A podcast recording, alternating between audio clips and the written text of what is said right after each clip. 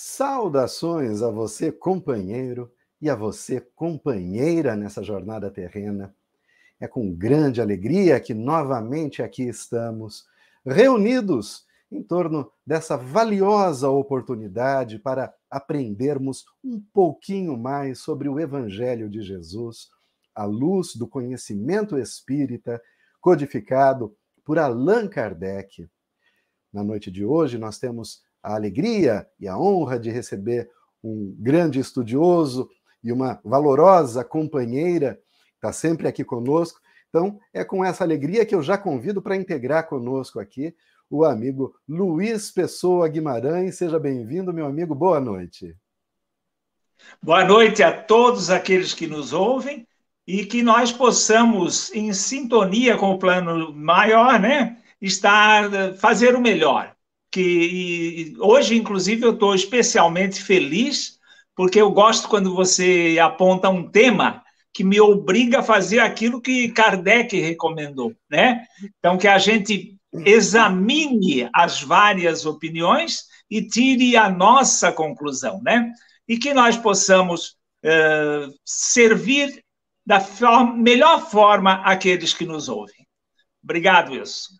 É isso mesmo, Luiz. É muito importante sempre né, essa, essa predisposição de, de abandonar né, aquilo que você julga que é certeiro no seu conhecimento, para que a gente se dê né, ao trabalho de examinar novas fontes de conhecimento, que a gente tem que se transformar.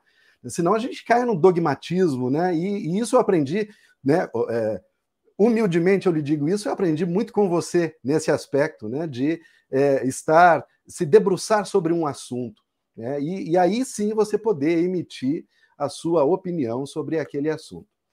Né? Muito bem, e é com essa mesma alegria, com essa honra, que nós convidamos a companheira Maria Antônia Paduan. Boa noite, Maria Antônia, seja bem-vinda. Boa noite, Wilson. Boa noite, Luiz. Boa noite aos internautas que estão aí, que nos dão todo o apoio com a participação deles, né? E o quão é importante para nós essa tarefa, a tarefa de divulgar a doutrina espírita, de levar os conhecimentos para as pessoas, para que possam ter uma vida melhor. E o tema de hoje, particularmente, é um tema bastante importante, bastante necessário e muito pouco, assim, abordado, principalmente abordado quanto à fonte dele, a não ser quem é muito estudioso da doutrina, que realmente vai a fundo nas obras espíritas, é, aproveitam, senão demora muito para as pessoas chegarem na obra Céu e Inferno, por exemplo, né? E mesmo Sim. postar vistas deixadas aí, né? Então, agradeço a oportunidade de estar aqui, que tenhamos um ótimo programa. Com certeza será, porque a presença do senhor Luiz nos ajuda muito. Sem dúvida alguma, tenho certeza disso. E a você que nos acompanha, a nossa gratidão. Obrigado por estar conosco, obrigado por permitir que nós adentremos o seu lar, para que possamos juntos aprender um pouco mais. Eu quero convidar você também para mandar a sua pergunta, se você está nos acompanhando pelo YouTube ou pelo Facebook, você vai lá nos comentários, faça a sua pergunta, deixe o seu comentário, conte uma experiência particular sua que você deseja compartilhar, e a gente vai tratar, né, ainda se for uma pergunta, a gente vai procurar responder ainda durante o programa. Eu quero uhum. aproveitar e, e dar alguns recados rápidos para vocês que nos acompanham também, lembrando que se você quer ficar por dentro de tudo que acontece em Piracicaba e região, no movimento espírita, novas palestras, eventos que estão acontecendo, lançamentos de livros, mande uma mensagem para esse WhatsApp que está passando aí na sua tela, que é o 98877 8022. 98877 8022. Mande uma mensagem para esse número e automaticamente nós vamos incluir você em uma lista de transmissão. Não se preocupe, que não é aqueles grupos, não, tá? Não vai ter, não vai ter um monte de mensagem assim que vai ficar tomando o seu tempo. Às vezes a vida da gente é tão corrida, a gente não quer entrar em mais grupos, tá? Mas esse aqui eu prometo que não é grupo, é uma lista de transmissão. Sempre que tiver uma novidade, um acontecimento, sempre que um programa Visão Espírita for ao ar, por exemplo, você durante o dia recebe um link para poder acessar. E como eu disse, dicas também, lançamentos de livros lá da livraria Allan Kardec, você recebe aqui se cadastrando no 98877 8022. Eu quero aproveitar também e agradecer a você que tem nos ajudado a manter o programa Visão Espírita no ar. Lembrando que esse programa é mantido por você, companheiro e companheira que faz a sua doação. Lembrando que nós temos o nosso estúdio, que fica lá na Avenida Torquato Silva Leitão 291, ali no bairro dos Alemães, né, no São Dimas, em frente ao Clube de Campo. E lá nós temos os nossos custos, né? Transmissão de internet, o pagamento para a utilização do aplicativo, a, a aquisição de equipamentos, condomínio que a gente paga ali. E tudo isso só é possível, então, em razão da sua contribuição. Então, muito obrigado a você que ajuda a manter o programa Visão Espírita no ar e você que ainda não contribuiu e deseja contribuir, está passando aí na sua tela o número da conta Tá? Você pode fazer um Pix diretamente para financeiro.uniãoradioweb.com.br de qualquer valor. E você também pode, como eu falei lá do nosso estúdio, você pode baixar o aplicativo da União Rádio Web diretamente no seu celular. Você vai poder assistir os programas anteriores. Parece uma Netflix de programa Visão Espírita, viu? Se você não conhece ainda, você escolhe lá o ano, o mês, a edição né, de domingo ou de segunda-feira, antigamente de quarta-feira, e você pode assistir novamente os programas antigos, né, os anteriores que você desejar. Além disso, tem ao vivo 24 horas de programação espírita. Você pode ouvir diretamente onde quer que você esteja, né? em segundo plano. Pode ouvir uma música espírita ou uma palestra espírita enquanto lava o seu carro, enquanto está lavando uma louça, faz, preparando o almoço, cuidando do jardim, né? e se instruindo. Porque hoje em dia a gente tem que aproveitar, né, Luiz? Tem muita coisa para fazer, se a gente bobear, não sobra tempo para estudar. Né? Então, o aplicativo da União Rádio Web traz esse benefício para você. Se você ainda não baixou, vá lá na loja de aplicativos do seu celular e baixe, digite lá União Rádio Web e baixe. Lá no aplicativo também, além de tudo isso, você pode acompanhar as contas da União Rádio Web. Então, a sua doação, o que está sendo pago todos os meses, quanto a gente está recebendo, quanto está pagando, a transparência aqui sempre foi né, a nossa a, a, indiscutível aqui para o grupo do programa Visão Espírita. E quero aproveitar também e convidar você que não conhece ainda para fazer uma visita lá na Livraria Espírita Allan Kardec, que fica na Rua Voluntários de Piracicaba, 583, esquina com Alfério José Caetano, aqui no centro de Piracicaba, na loja 5. Lá tem centenas de títulos de livros de estudo, livros doutrinários, para que você possa adquirir. E tem também agora uma, uma sessão com seminovos. Então, olha, livros muito econômicos, livros em excelente estado, novinhos mesmo, Luiz. Né, tivemos a feira esses, esses, dias atrás, aí eu tive a oportunidade de, de, de adquirir alguns exemplares, cinco reais, livros assim novos, romances, né, livros de excelente qualidade. Faça uma visita lá. E se você está em Santa Bárbara do Oeste, também aí em Santa Bárbara nós temos a Banca do Livro Espírita, que fica na rua Dona Margarida, 834, ao lado do Centro de Memória. É a antiga Biblioteca Municipal. Então, lá também, é essa Banca do Livro Espírita, que é mantido, então, pela USE de Santa Bárbara do Oeste, que também nós agradecemos por ajudar a manter o programa Visão Espírita aqui em Piracicaba e a União Rádio Web também. A USE que está desde o começo, né, Luiz? Desde 1999, a USE de Santa Bárbara do Oeste, né, sim, auxiliando. Sim e agora compartilhando com a USE Intermunicipal de Piracicaba também. É isso, isso é o um movimento espírita. Todo mundo junto, unindo forças, unindo talentos para que a gente possa né, contribuir para essa mensagem de amor e de esperança, de consolação da doutrina dos espíritos possa alcançar tantos corações que dela necessitam. Muito bem, como a Maria Antônia falou, o tema do programa de hoje é a carne é fraca. A carne é fraca realmente? Né? Qual é a origem das nossas más inclinações. A gente vai falar um pouco disso. Né? Eu tenho certeza que todos nós temos alguma coisa em nós que não gostamos. Né? A gente tem uma má inclinação diante de alguma situação que talvez, de uma tentação, talvez. A gente vai discutir um pouco sobre isso hoje. Mas antes eu quero convidar todos para a gente ouvir juntos a prece súplica na voz da Terezinha Oliveira. Vamos a ela?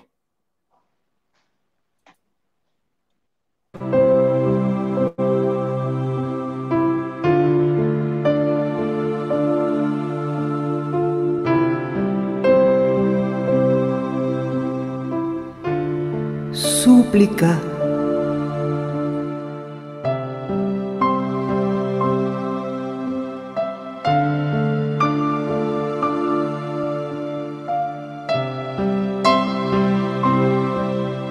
Falte-me tudo, mas não a fé, Senhor, que eu possa prosseguir sem desalento e sem cessar, embora a passo lento, na estrada que conduz ao teu amor.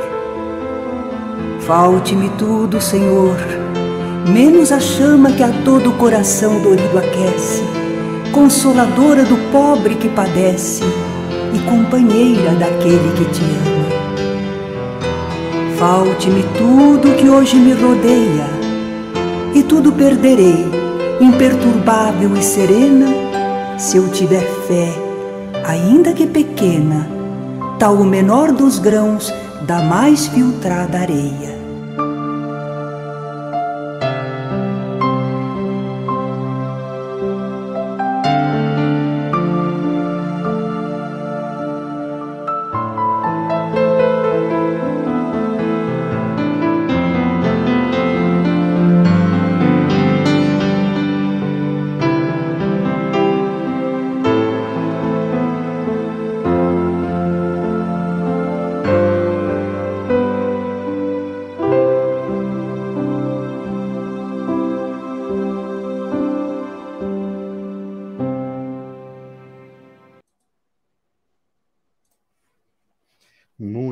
Vamos dar um alô aqui ao pessoal que está chegando. Olha aqui, Tarcísio Bortolim, lá de Jabuticabá, um grande abraço. A Simone Borsato, também aqui conosco.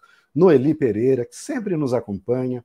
A Isabel Bulo está aqui também. Boa noite, Isabel. Maria da Glória Fiore está aqui. Olá, boa noite. Vla, Vla, Vlaudemir Bortolim, eu estou sem óculos, hein? Tá difícil para ler aqui, tem, tem, que usar o óculos. Patrícia Elias aqui conosco também. A Patrícia, boa noite, Patrícia. Ela, obrigado pelas mensagens. Ela está agradecendo pelas mensagens dos senhores. Tento sempre seguir Luiz aos domingos.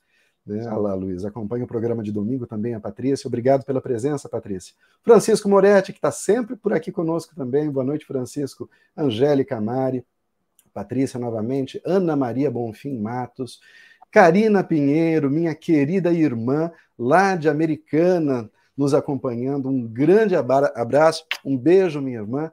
Muita saúde para você aí em Americana, viu? Que Jesus esteja aí visitando sua casa por meio dos seus prepostos também. Magali Passarini, Giovanete Guidolin, olha quanta gente aqui, obrigado, amigos, pela presença. E a querida companheira Deise Caçaniga, quanto tempo, Deise? A última vez que eu a vi foi lá na Feira do Livro Espírita. Muito obrigado pela companhia de todos. Então, o José Eduardo passou por aqui também.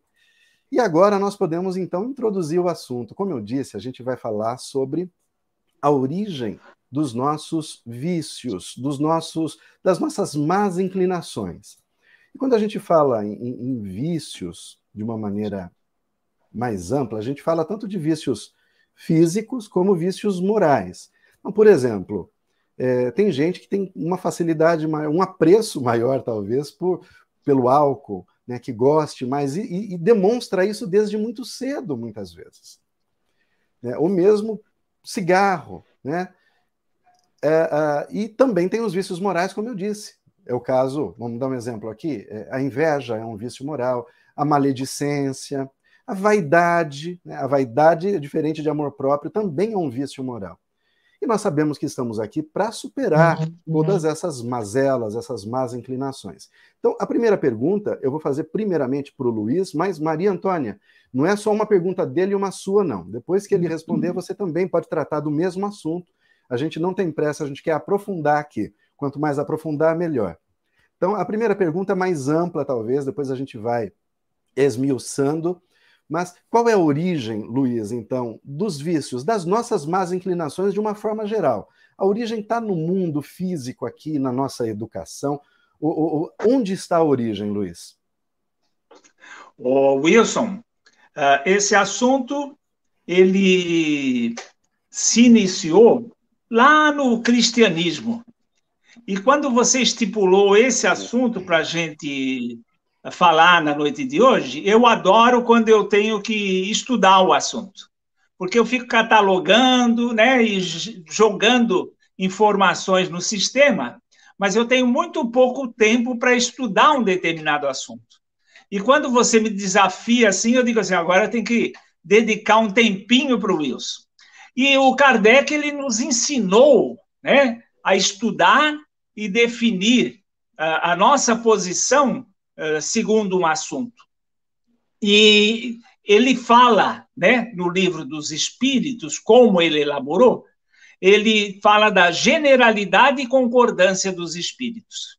Então, sobre uma gama de assuntos, uh, os espíritos mais uh, adequados para opinarem sobre aqueles assuntos, nós temos que ver aquilo que esses espíritos concordam em termos de opiniões individuais, né?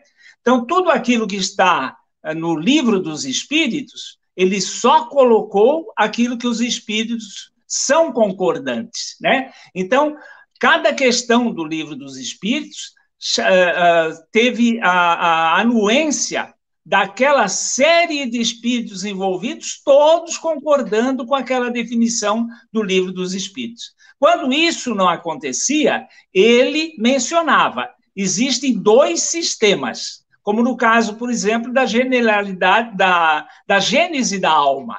Existem espíritos que dizem que veio lá do vegetal e outros espíritos disseram que não, que quando surgiu a razão, surge aí o início do espírito. Então, é um método. Tudo aquilo que nós temos de assuntos que não estão no livro dos espíritos, nós devemos seguir também esse mérito. Então, esse assunto, ele começa lá no Evangelho, né? E aí, como você me obrigou a estudar, aí eu aprendi, porque os evangelistas Marcos e Mateus, eles têm uma opinião, eles escrevem uma mesma opinião, e eu vou me permitir aqui ler. E olha em que frase que ela está contida.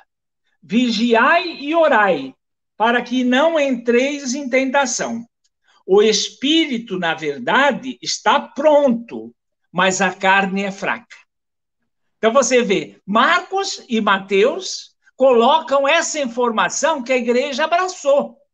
Então a igreja tomou isso como um dogma. E aí que houve, começou a haver o atrito entre a, a igreja e a ciência. Porque a ciência tem uma opinião diferente. Né? Então, aí começa a, a separação da religião da, da, e da, da ciência. Mas o nosso querido Paulo, que a gente gosta tanto né, e se identifica com os assuntos espirituais, ele coloca exatamente a visão espírita sobre a coisa. Ele coloca que aquilo que vem do espírito e aquilo que vem da carne. Então, vou me permitir ler um trecho do Paulo. Ele tem três ou quatro, mas eu vou ler um trecho dele para exemplificar. Porque eu sei que em mim, isto é, na minha carne. Opa, meu celular aqui bateu. Na minha carne, não habita bem algum. Minha carne não habita bem algum. E com efeito, o querer está em mim, mas não consigo realizar o bem. Ele, ele define exatamente como o Espiritismo define. A coisa provém do Espírito. Né? Então, você vê que é um assunto antigo e a discussão é antiga. Então, uh, com essa sugestão sua de estudar esse assunto, eu fui obrigado a estudar e aí acabei aprendendo que existe essa divergência desde o Evangelho. Né? Então, realmente, primeiro, muito obrigado por você me levar ao estudo desse tema. E como finalização, depois eu vou fazer uma apostila desse tema, para que todos possam ter a oportunidade de examinar todos os textos que eu examinei.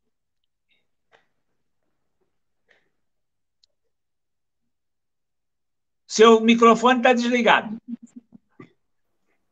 Você, quando começa a sua fala, Luiz, você expõe um pouco, esclarece um pouco sobre o método que Kardec adotou para é, produzir essa a codificação espírita baseado nas mensagens que ele recebia.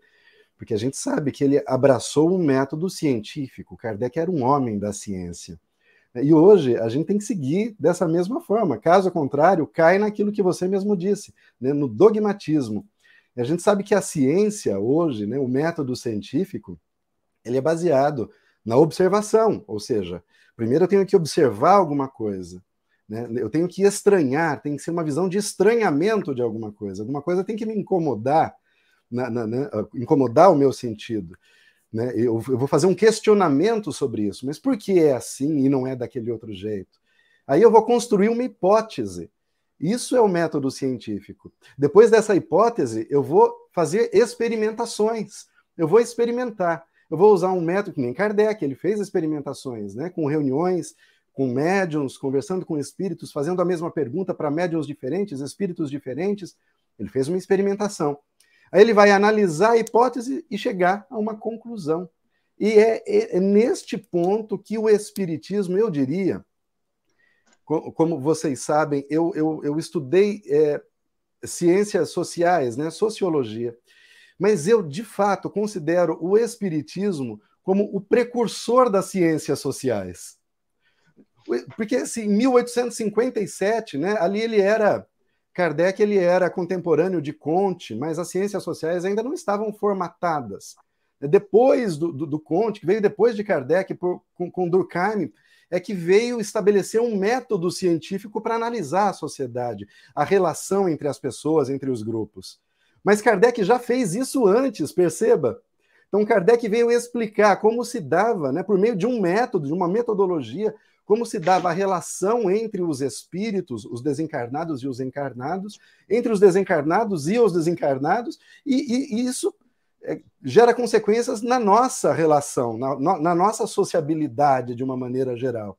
Então é muito interessante você colocar essa, essa, essa questão. E aí, uhum. para Maria Antônia também, né? Maria Antônia, vai também uma provocação aí do que o, o, o Luiz falou, porque, pelo que dá a entender, Paulo sabia que apesar do espírito, como Luiz trouxe na citação dele lá da Bíblia, estar pronto, talvez o espírito tivesse avançado, mas haviam coisas que o impediam de fazer aquilo, o bem que ele queria fazer. Isso o incomodava.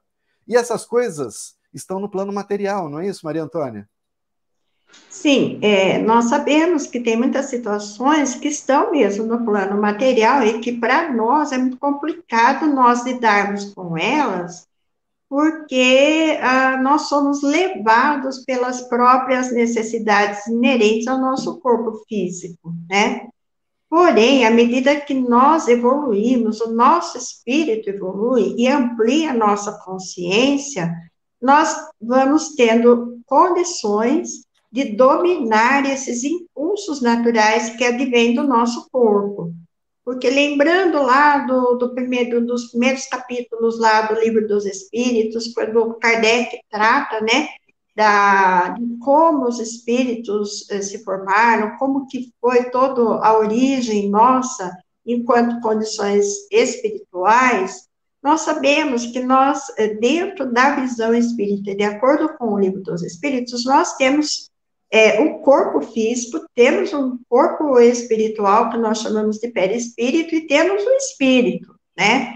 E que quanto mais evoluídos nós formos, mais nós vamos distanciando das necessidades naturais do corpo físico, nós só vamos tê-los, porém, temos consciência dessas necessidades para poder administrá-las e avaliar o que nos convém, o que não nos convém. Então, a, em resumo, a fraqueza não está no corpo físico, a nossa fraqueza está no fato de nós ainda termos as nossas imperfeições, ainda nós não estarmos amadurecidos para muitos aspectos que dependem mesmo dessa evolução espiritual. Tanto é que, se hoje nós olhamos o mundo e olharmos o que já aconteceu no passado, nós ficamos muito assustados com a violência hoje, por exemplo. Mas o que nós observamos é que nós já progredimos muito, porque no passado existia muito mais violência e era muito apelativa para as questões físicas. Hoje nós vivemos uma situação que tem muito mais relação com o aspecto moral do ser humano e muito menos relacionado com as questões de ordem física, de ordem material nossa. Então, é, eu acho que, de fato, nós estamos com Paulo. Por quê? Porque à medida que nós vamos nos desprendendo é, das questões materiais terrenas, né, de acordo com aquela definição que vocês ainda colocaram há pouco, nós vamos nos tornando cada vez mais conscientes, mais com a nossa compreensão de vida e de mundo ampliada. E aí nós podemos fazer escolhas. E quando nós somos pessoas com tendências ao bem, porque a nossa consciência está amadurecida, nós teremos muito menos predomínio da matéria do que nós possamos pensar hoje, porque hoje ainda nós temos muito predomínio das necessidades muito relacionadas mais ao, ao aspecto físico do que espiritual. Mas depende muito também do nosso esforço. E a doutrina nos ensina. Nós precisamos nos instruir para isso, para que nós possamos adquirir conhecimento e transportá-lo nas nossas atitudes. Muito bem. Eu quero é, ainda provocar mais o Luiz. A gente vai seguir nesse mesmo, nesse mesmo assunto aqui. O que deu para a gente captar, então, até agora, da fala da Maria Antônia também? Tudo bem. O espírito tem uma predominância, então, sobre é, é a matéria. Mas isso não quer dizer que a matéria também não exerça alguma influência, porque foi o que o Paulo disse que ele não faz todo o bem que ele quer fazer, talvez o meio em que ele esteja não o permita. Né? Será que a educação que eu recebi é suficiente para que eu realize o que eu preciso realizar? Será que as condições materiais, e até mesmo, falando em condição material, vamos falar desde a gestação. Né? Será que uma subnutrição não, não, não pode afetar o instrumento, o nosso corpo? Então, a gente vai falar aqui da influência da matéria nesse processo. Eu quero lembrar aqui, Luiz, tem um caso interessante de um trabalhador, eu não sei nem se, se pronuncia desse jeito, mas é Phineas o nome dele, Phineas Gage. Ele tinha 25 anos no ano de 1848. Ele é considerado o caso zero da neurociência. Então, passaram a estudar o cérebro a partir desse caso aqui. Era um jovem inteligente, sociável, com exercia liderança sobre os companheiros, muito querido entre todos os trabalhadores, trabalhava numa linha férrea, né, na expansão de uma linha férrea. E num determinado e fatídico dia, ele foi colocar explosivo dentro de um buraco né, para explodir, e, e tinha uma ferramenta, uma barra de ferro ali dentro, essa barra de ferro, o, o, explosivo explodiu e a barra de ferro foi projetada contra a, a, a cabeça dele e atravessou a cabeça dele, de um lado a outro. Mas, pesquisar na internet, quem tiver curiosidade vai ver as fotografias e tudo mais dele lá. E ele não morreu. Curiosamente, aquilo mataria qualquer pessoa, ele não morreu. Não afetou nenhuma área vital do cérebro dele. Ele foi atendido consciente foi levado, imagina, 1848, como a ciência era precária ainda. Mas naquelas condições ainda conseguiram né, tratar dele, medicar, e passado algum tempo ele se recuperou. Não 100%. Mas o que acontece com ele? Ele não era mais a mesma pessoa. Ele mudou completamente. Ele era uma pessoa hostil, mal educado, grosseiro. As, a, aqueles que o conheciam antes do acidente diziam que havia dois Phineas, um que era o anterior ao acidente e um depois. Ou seja, ele mudou aspectos básicos do comportamento dele. Então, nesse ponto que eu queria que você nos ajudasse a, a, a compreender. Né? o espírito é o mesmo, é o espírito que estava lá. O corpo estava danificado. O que aconteceu nesse processo? Como o Espiritismo nos ajuda a entender esse acontecimento, Luiz? A doutrina espírita, ela nos explica que quando nós vamos reencarnar, para essa reencarnação nós teremos necessidade de certas características no nosso corpo físico para que a gente possa externar todo o potencial do nosso espírito. Então, nós planejamos, né, nessa elaboração, no corpo perispiritual, né?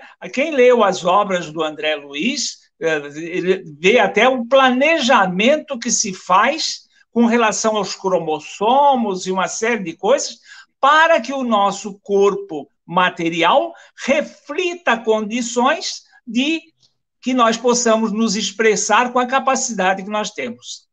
Nesse caso, esse moço estava munido de todos os elementos necessários para se expressar. Aí surge um, um fato novo, um fato externo, né, que embora tenha varado o cérebro dele, foi um caso, eu conheço esse caso, é famosíssimo, né? E realmente é inacreditável como é que esse homem não morreu.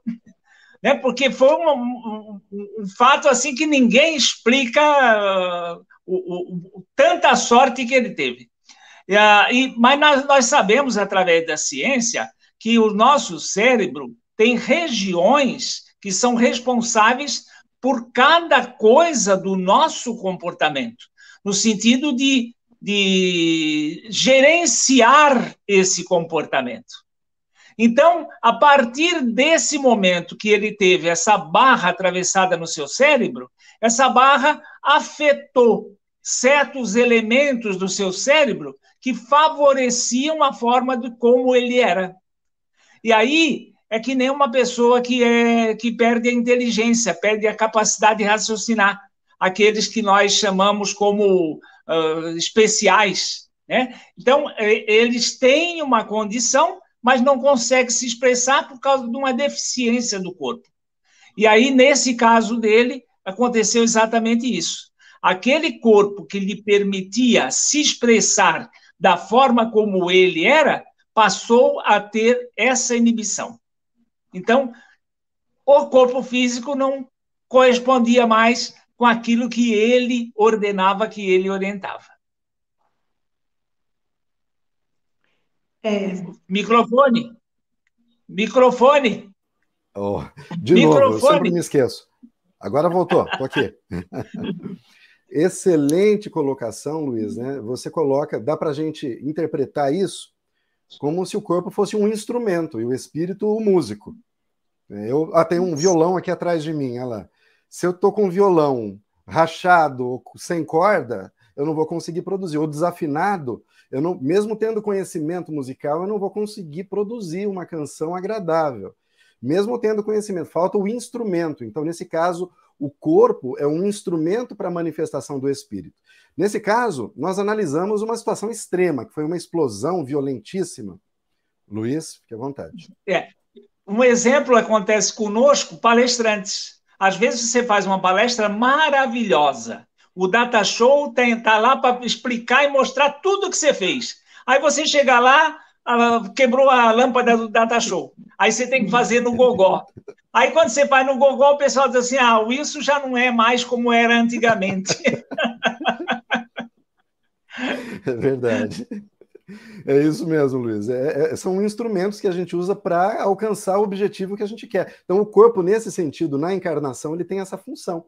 Esse, ele é um instrumento. Mas, como é, é, é eu disse, a gente tomou aqui um, um exemplo radical né? uma explosão e um, um ferimento grave na cabeça, na região cerebral. Agora, Maria Antônia, para a gente seguir nessa mesma linha de raciocínio, isso poderia acontecer também quando a gente danifica o nosso corpo físico, mas por meio da, das nossas. É, é, é, tipo de vida, tipo de alimentação. É, eu como mal, eu bebo mal, eu não caminho. Por exemplo, é, é, eu bebo em excesso. Isso pode também gerar uma dificuldade nesse, nesse entendimento, né, nesse contexto, pode gerar uma dificuldade para que o espírito, mesmo já tendo alcançado um grau de, de clareza maior, possa se manifestar em sua totalidade? Sim, é um processo muito semelhante. Até a hora que o senhor estava falando, eu queria até comentar um pouco sobre esse aspecto, tendo em vista que nós, quando reencarnamos, nós temos muitas vezes previsão de que nós passaremos por algumas, é, alguns desafios. E esses desafios, muitas vezes, estão muito relacionados com, com o nosso corpo físico. E que esse rapaz que não teve, essa, não, teve a oportunidade de sobreviver com uma mudança de, de comportamento, é aquilo que vocês já disseram, um cérebro ele foi inibido de funcionar em determinadas regiões. Só que em outras regiões, ele pode ter sido até ativado, né? Ele favorecendo a manifestação dessas alterações de comportamento. É muito comum, às vezes, até quando o paciente faz uma cirurgia neurológica, de acontecer isso, né? Ou ele fica agitado, fica mais mais complicado o relacionamento dele, ou pode ocorrer o inverso, né? Coisa que a psiquiatria usou muito no passado, o uso da lobotomia como uma maneira de, de impedir a manifestação física dos pacientes, porque não sabiam lidar com determinados comportamentos deles. E, da mesma maneira que se faz uma intervenção física, proposital ou não, nós fazemos intervenção física em nosso próprio corpo, porque o corpo é o nosso veículo de manifestação na Terra. E, e, nós devemos zelar por esse corpo com o nosso comportamento de respeito para com ele. Como existe uma frase é, que é dita por Emmanuel, que o corpo ele é o vaso sagrado que alberga o nosso espírito. E por isso é uma bênção que nós temos o corpo para poder manifestar a, a, o nosso espírito aqui na Terra e podermos viver os desafios. Então, se a gente é, começa, e daí eu queria acrescentar uma questão antes de falar isso, é que assim, em determinadas regiões do corpo, elas são alteradas quando nós repetimos determinados comportamentos. Então, às vezes, uma pessoa, ela começa a usar bebida alcoólica, ou mesmo fumar, né, muito jovem. Inicialmente, o indivíduo começa a desenvolver esse comportamento, se torna um hábito, mas começa a influir no, no funcionamento de determinados processos bioquímicos do cérebro, e que daí vai desenvolver a dependência física e dependência psicológica. Nós achamos que é só psicológico e dizemos, fulano, você precisa tomar vergonha na cara para parar de beber, você precisa parar de fumar, né? E a pessoa, assim, empreende o esforço de combater essa situação, mas tem muita dificuldade. Por quê? Porque já está estabelecido uma dependência que foi provocada pelo uso, que inicialmente era apenas um hábito, que depois foi estimulando regiões do cérebro, que acabou se tornando, então, uma dependência física. E também a psicológica, porque elas vêm juntos. E aí isso vai pelo cigarro, pelo, tabagi, pelo tabagismo, pelo alcoolismo, pela necessidade de comer em excesso. Então, hoje a gente tem, além dos fatores uh, alimentares próprios da, das alterações dos nossos alimentos, nós temos também isso, a facilidade do alcance aos produtos prontos, que também vão mudar os nossos hábitos e também vai alterar nossa bioquímica cerebral. Então, o corpo físico, ele anda em consonância com o espírito, mas se ele for agredido por nós mesmos, nós já teremos resultados nessa encarnação. E aí, por isso que aparecem essas dependências que nós conhecemos, né? Mas não precisamos ir longe, a própria presença do diabetes, da hipertensão, uh, outros processos que nós temos, decorre muito da maneira como nós lidamos com esse vaso físico que é o nosso corpo.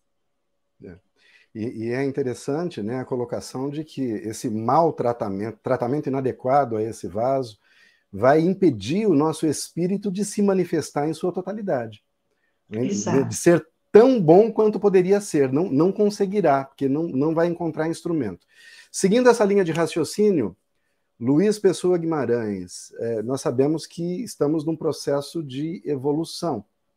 Portanto, a gente está falando da influência do, do espírito sobre o corpo.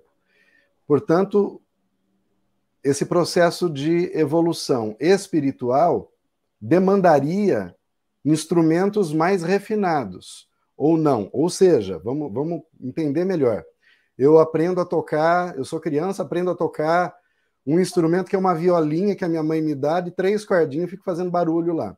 Na medida que eu cresço e passo a conhecer um pouco mais, aquela violinha já não me atende mais, eu já quero um, um violão, né? menor, um violão de estudo. À medida que eu aprendo mais ainda, eu já quero um violão profissional com som para que eu possa é, exercer, né, para é, realizar aquilo que eu já desenvolvi.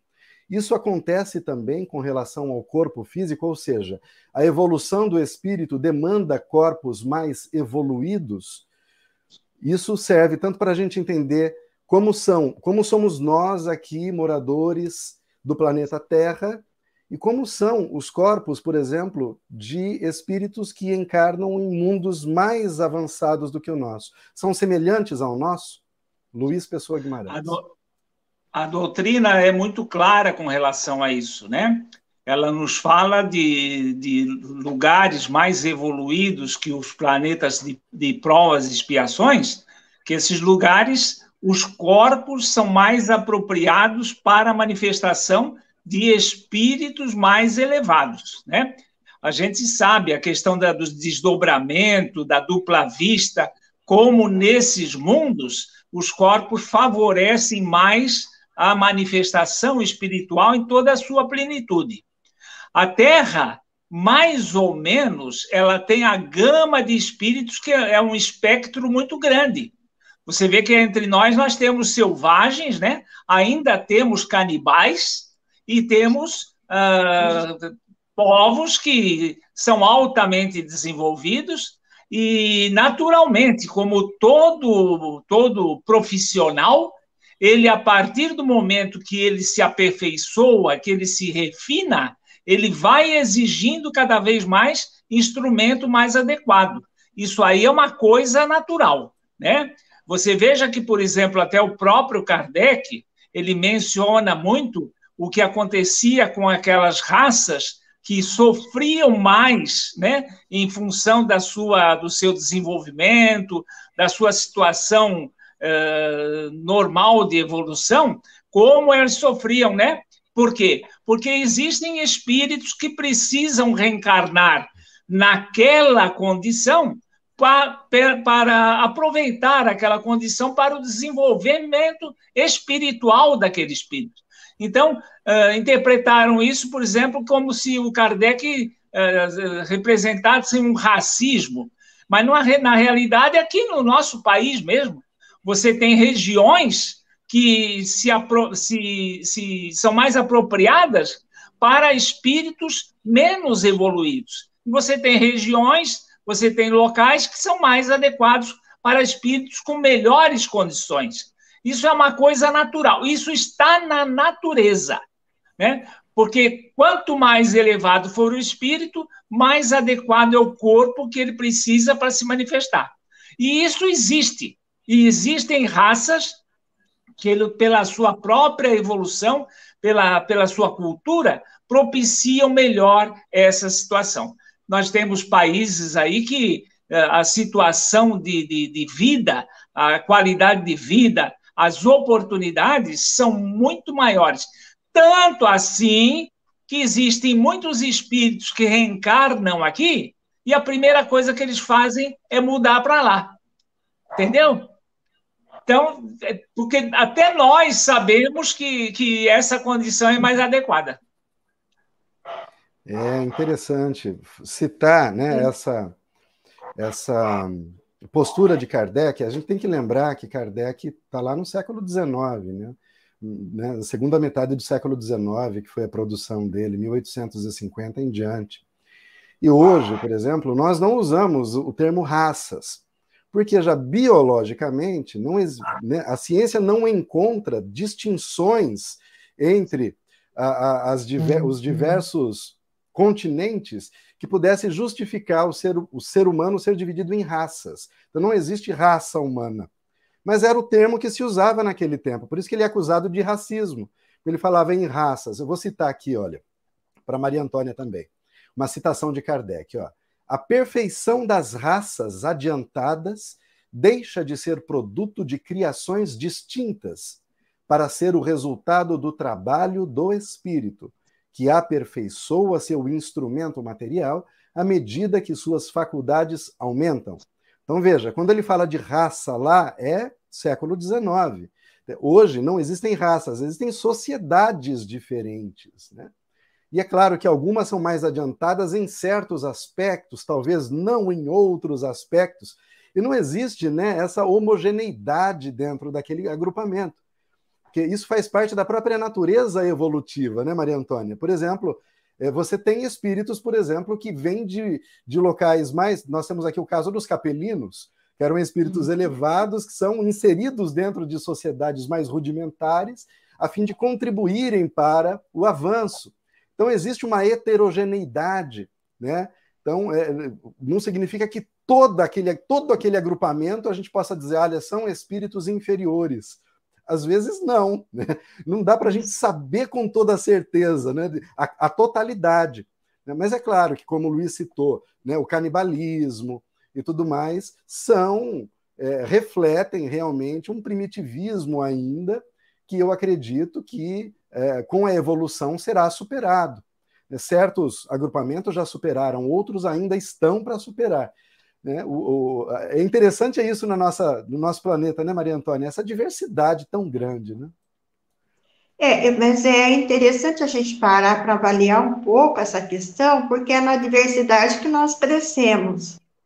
É, se tudo fosse muito igual e passássemos por um processo como se tem numa empresa que você faz determinados produtos, tudo exatamente igualzinho, você cria máquinas para você produzir as coisas exatamente na mesma medida, do mesmo jeito, com o mesmo perfil, mas nós não, nós somos espíritos em evolução, e como tal, nós até mesmo na nossa vivência terrena precisa ser heterogênea. A heterogeneidade é necessária e faz parte, como o senhor Luiz disse, da própria natureza nossa.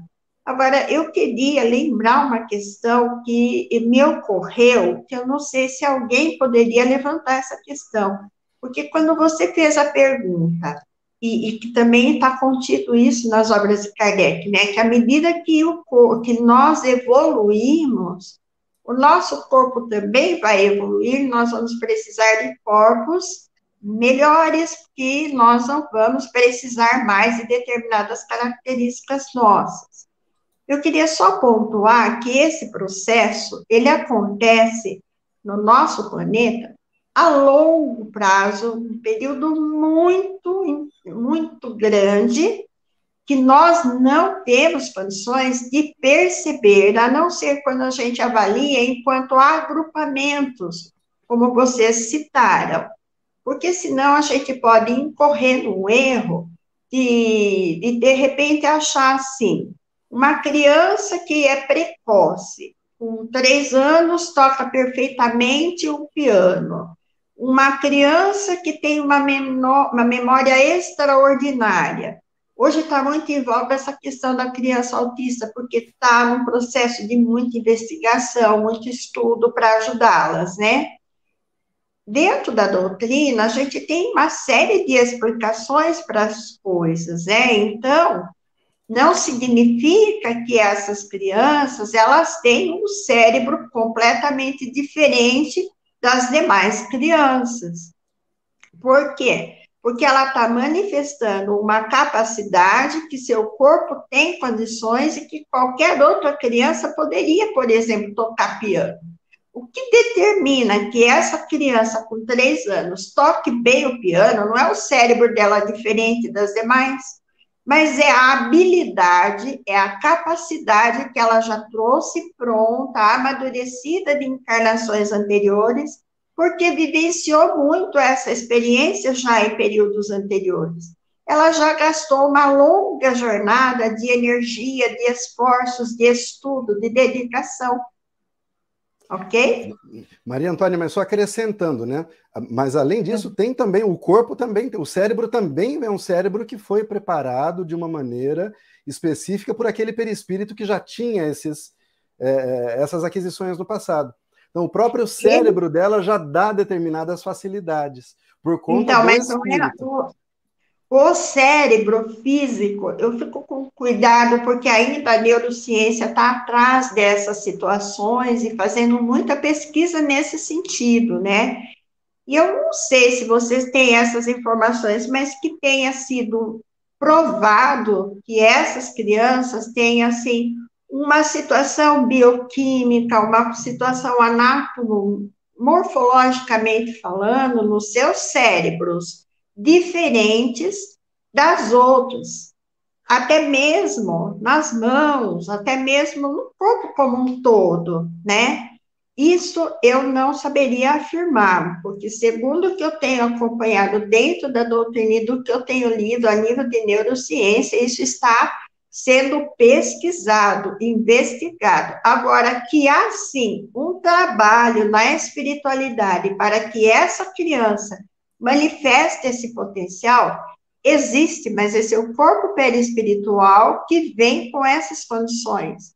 Nós temos que lembrar que a gente tem um grupo de corpos, nós não temos o corpo físico, nós temos o físico, temos o corpo duplo etérico, o, o, o espiritual, e o mental, e chegar lá no espírito tudo ali intrincado. E que, à medida que o espírito ele está evoluindo, ele tem potencial, esses corpos todos acompanham o espírito. E aí o instrumento, que é o nosso corpo físico, vai expressar. E aí nós espantamos aqueles que estão à nossa volta quando manifestamos determinadas coisas sem aparentemente ter se preparado nessa vida.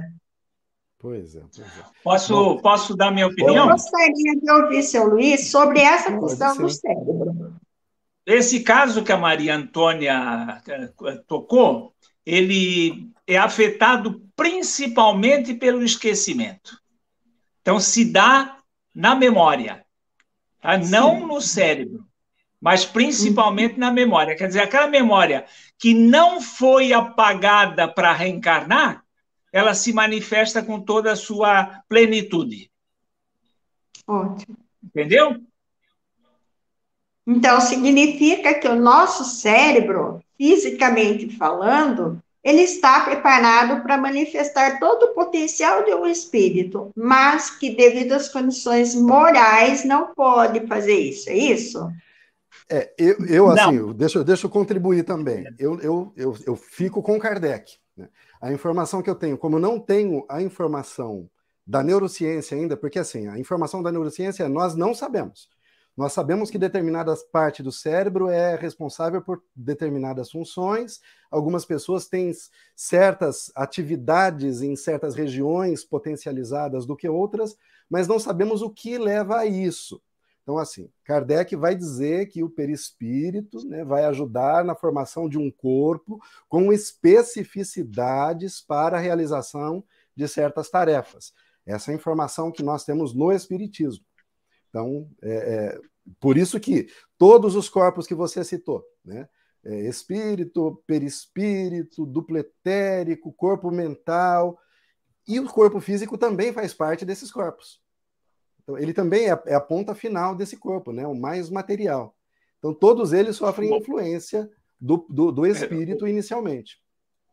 É, Wilson, eu, eu, é, eu, eu acredito o seguinte, que realmente tudo se dá na questão da, de aflorar a memória passada. Ah, então, esse é como se você, quando nós vamos reencarnar, eles botaram uma capa preta em cima do nosso passado. E esses aí vieram com uma falha. Essa, é, essa capa preta não está nessa área da memória.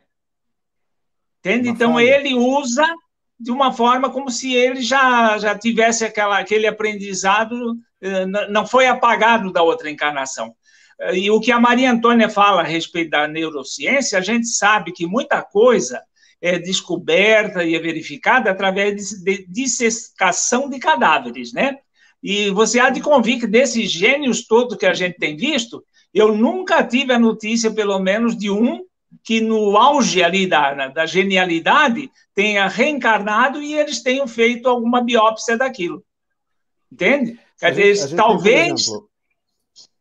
o, o talvez eles tenham né? condições de, através de pesquisas, como hoje nós temos aparelhos fantásticos aí, né? Que, que eu acho que essa parte que deveria ser explorada. De, de verificar esses cérebros infantis, o que, que acontece com esse que não acontece com o outro. Com da... foco na memória. É, no caso da mediunidade, você tem, por exemplo, né, estudos que demonstram né, a glândula pineal Sim. mais desenvolvida. Mas no caso da memória, realmente não há informação. Sabemos qual é a parte do cérebro, né, o lobo frontal. Aí, aí é que eu acho que o manifestação. Isso, aí eu acho que o espiritismo, por exemplo, uma associação médica espírita, podia contribuir com a ciência. Gente, vamos focar aqui, ó, na memória. Vamos focar, né? Você dá o local a ser pesquisado.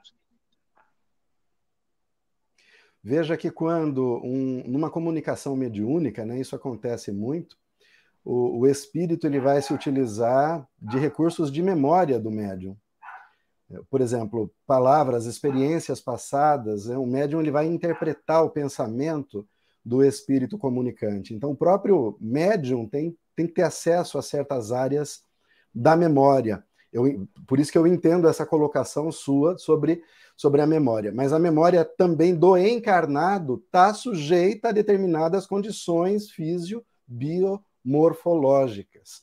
Né? A memória do encarnado também está limitada. Ela não flui sim, somente a partir do espírito. O instrumento também permite que ela se manifeste ou não. Tanto que existem até medicamentos que melhoram a memória. Né? Ou situações de estresse, quando a gente produz determinadas substâncias, que a gente acaba prejudicando o acesso a certas informações.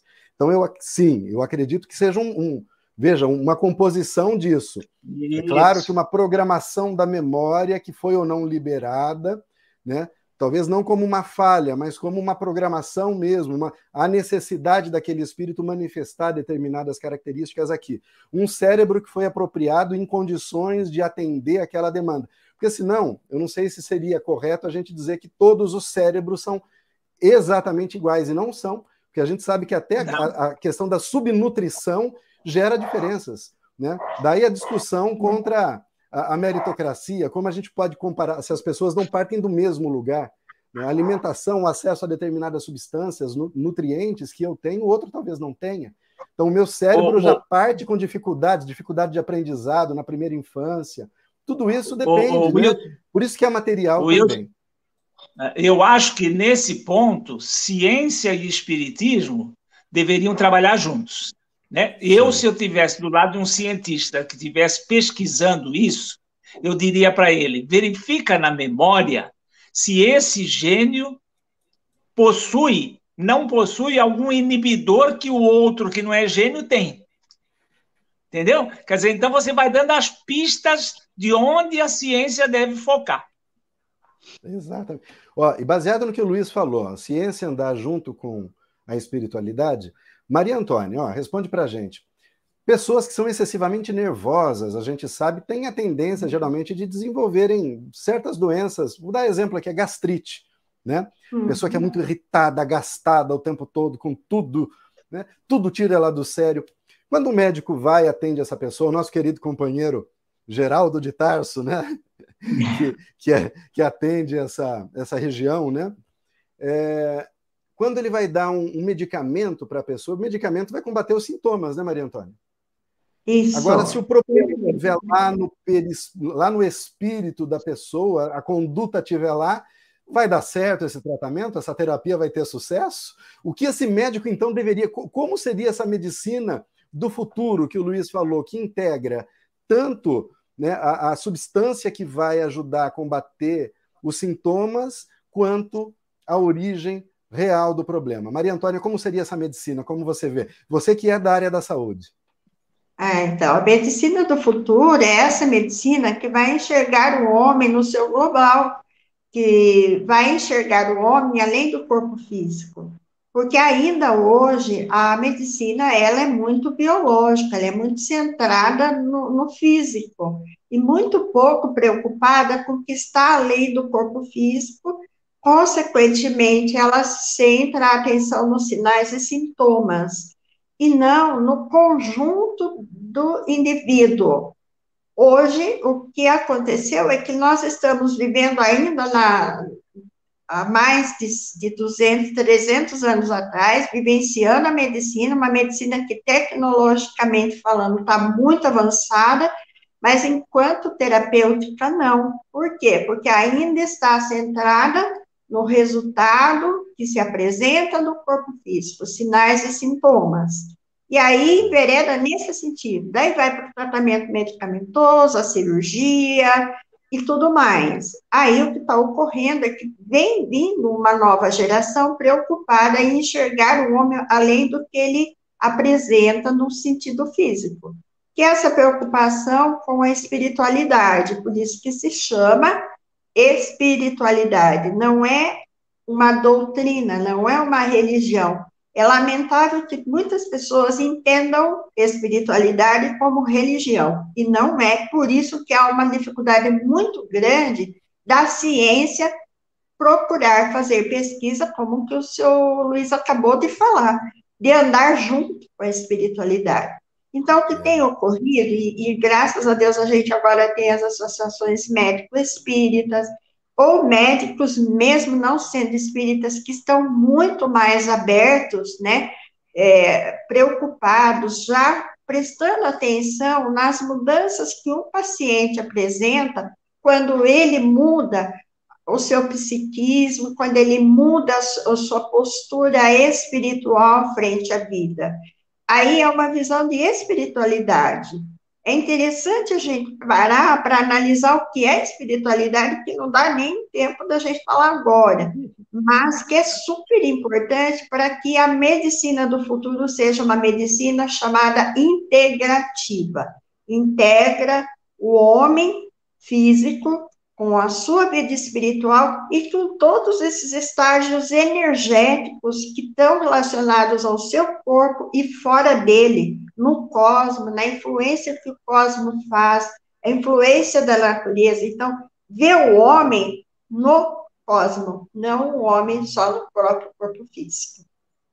Ô, Wilson, chega... só mais um, um palpitinho. A ciência vai se aproximar muito quando ela começar a pesquisar mais e se aprofundar mais na somatização. É verdade. É esse, Aí processo, ela vai, né? vai avançar. A transferência da doença. Faz muito isso. É, As é, pesquisas é hoje partiram do processo da psicossomática, né? Os que estão indo mais além estão partindo desse princípio. É, então, o, da psicossomática, a gente está falando do espírito somático, né? Porque Isso. considera a psicologia como produto da mente, e a mente como sendo o que o cérebro faz. Na ciência ainda considera a mente aquilo que o cérebro faz.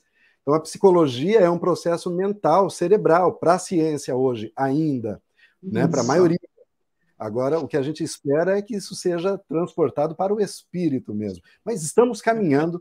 E é bonito, a Maria Antônia citou a AME, tem a AME, a Associação Médico Espírita aqui de Piracicaba também, os companheiros sempre contribuindo com artigos no jornal O Arauto, jornal bimestral que a USE, que a USE é, é, publica. E tem vários cientistas trabalhando, se a gente pesquisar, você encontra vários cientistas se debruçando sobre determinados assuntos, isso é importante. E é importante, né, Luiz, a gente também tomar conhecimento e ajudar a divulgar isso na medida que a gente possa. Muito bem, estamos chegando ao final. Nosso, o Sérgio passou por aqui também. Sérgio Lochinovski, boa noite, meu amigo. Antônio Ferreira Filho, todo mundo passando por aqui, obrigado aos companheiros. Odair Barbosa, Letes Costa, boa noite, Letes. Luiz Carlos Bortolã, desejando paz e luz para todos. A Patrícia Elias, aqui ela dá uma contribuição. Ela vai dizer que na neuropsicopedagogia, estudando a aprendizagem do aluno com deficiência intelectual, tudo pode ser mudado no aluno, ensinando a mudar o paradigma, se focando nos conteúdos e ensinando os ensinando-os em aprender a aprender. Eu lembrei, Patrícia, né? Aprender a aprender, aprender a fazer, aprender a conviver, aprender a ser e aprender Sim. a conviver. que são os pilares da, da educação da Unesco. Muito bem lembrado, Patrícia. Uh, e a Patrícia aqui também nos ajuda, né? Que falando, a gente falava sobre hereditariedade, então são os genes, né, a genética e mais os cromossomos. Maria do Carmo passando por aqui também. Muito obrigado a todos. Só para lembrar, quando você falava sobre raças, eu lembrava aqui de uma leitura que eu fiz recentemente, de, da, da proximidade, né, do mapeamento que foi feito do, dos símios, dos bonobos e dos chimpanzés, chimpanzés. Nós, sabe qual é a proximidade nossa dos bonobos, uma, um, um tipo de, de símio, e dos chimpanzés? Nós somos 98,7% semelhantes a eles. Olha, é quase, estamos quase lá. Então, por isso que eu digo, há tão pouco tempo, né, gente? Olha a distância que nos separa dos chimpanzés e dos bonobos, daquela que nos separa dos anjos, dos arcanjos, dos espíritos superiores. A gente está muito mais para cá do que para lá, né, Luiz? Está no primeiro passo ainda, a gente vai avançar muito. Por enquanto, não fizeram a experimentação para cima. Pois é, não tem, né? Não, não, tem referência, né, Luiz? É isso aí. É. Quero passar aqui a palavra para Maria Antônia para suas derradeiras considerações e depois para você também, Luiz. Eu já vou ficando por aqui, desejando a todos uma excelente semana, abençoada, cheia de luz, cheia de energia, de boa vontade, para que você possa encarar as dificuldades, recebê-las como lições que vão te transformar, te deixar, te fazer melhor a cada dia. E eu passo aqui então para Maria Antônia e depois para o Luiz finalizar. Eu quero agradecer essa oportunidade de estar aqui com vocês com esse tema tão gostoso e palpitante. Muito obrigada, Wilson, pelo tema. Seu Luiz, como sempre, com a riqueza de informações, né? Muito obrigada. E aos demais que estão conosco, quantos passaram por aqui hoje. Que Deus abençoe a todos, ilumine a vida de todos vocês. Uma ótima semana. Hoje nós batemos um papo sobre o assunto. Né? O Wilson preparou umas oito perguntas, não conseguiu fazer duas, mas eu prometo aqui, eu vou deixar assinado.